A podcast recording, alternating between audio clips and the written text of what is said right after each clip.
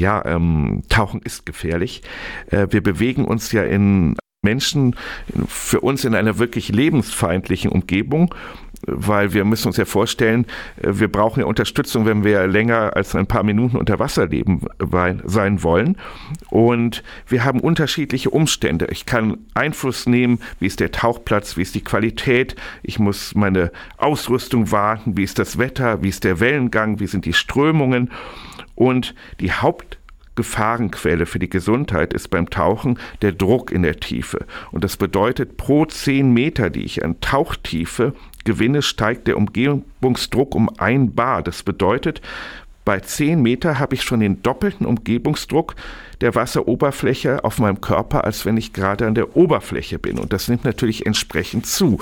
Und wir können uns das so vorstellen, diese veränderten Druckverhältnisse, die haben ganz großen Einfluss auf die Lunge und auf die Blutgase. Und das bedeutet, während des Tauchens erhöht sich wirklich der Stickstoffanteil im Blut.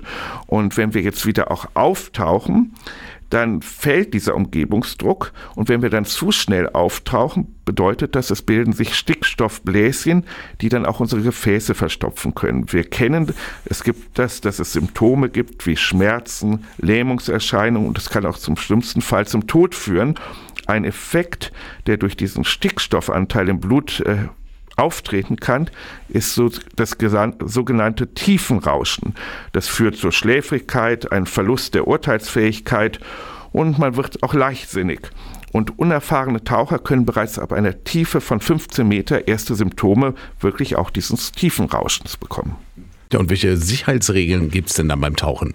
Ja, also das bedeutet wirklich einmal natürlich, wir wissen das, wir gehen zum Arzt, gute Tauchkenntnisse und Ausbildungen sich aneignen, wirklich Tauchkurse absolvieren, Erste-Hilfe-Kurse äh, durchführen, dann auch die Tauchtauglichkeit regelmäßig überprüfen lassen.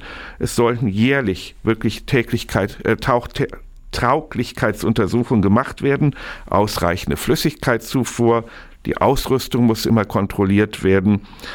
Und auch nicht vergessen natürlich ein Tiefenmessgerät. Und auch hier in unseren Gewässern tauchen wirklich nur bei guten Wetter- und Wasserbedingungen und immer auch am besten mit einem Tauchpartner zusammen und wirklich, bevor Sie anfangen mit dem Tauchen, wirklich besuchen Sie Ihren Arzt und besprechen das auch einmal vor mit ihm.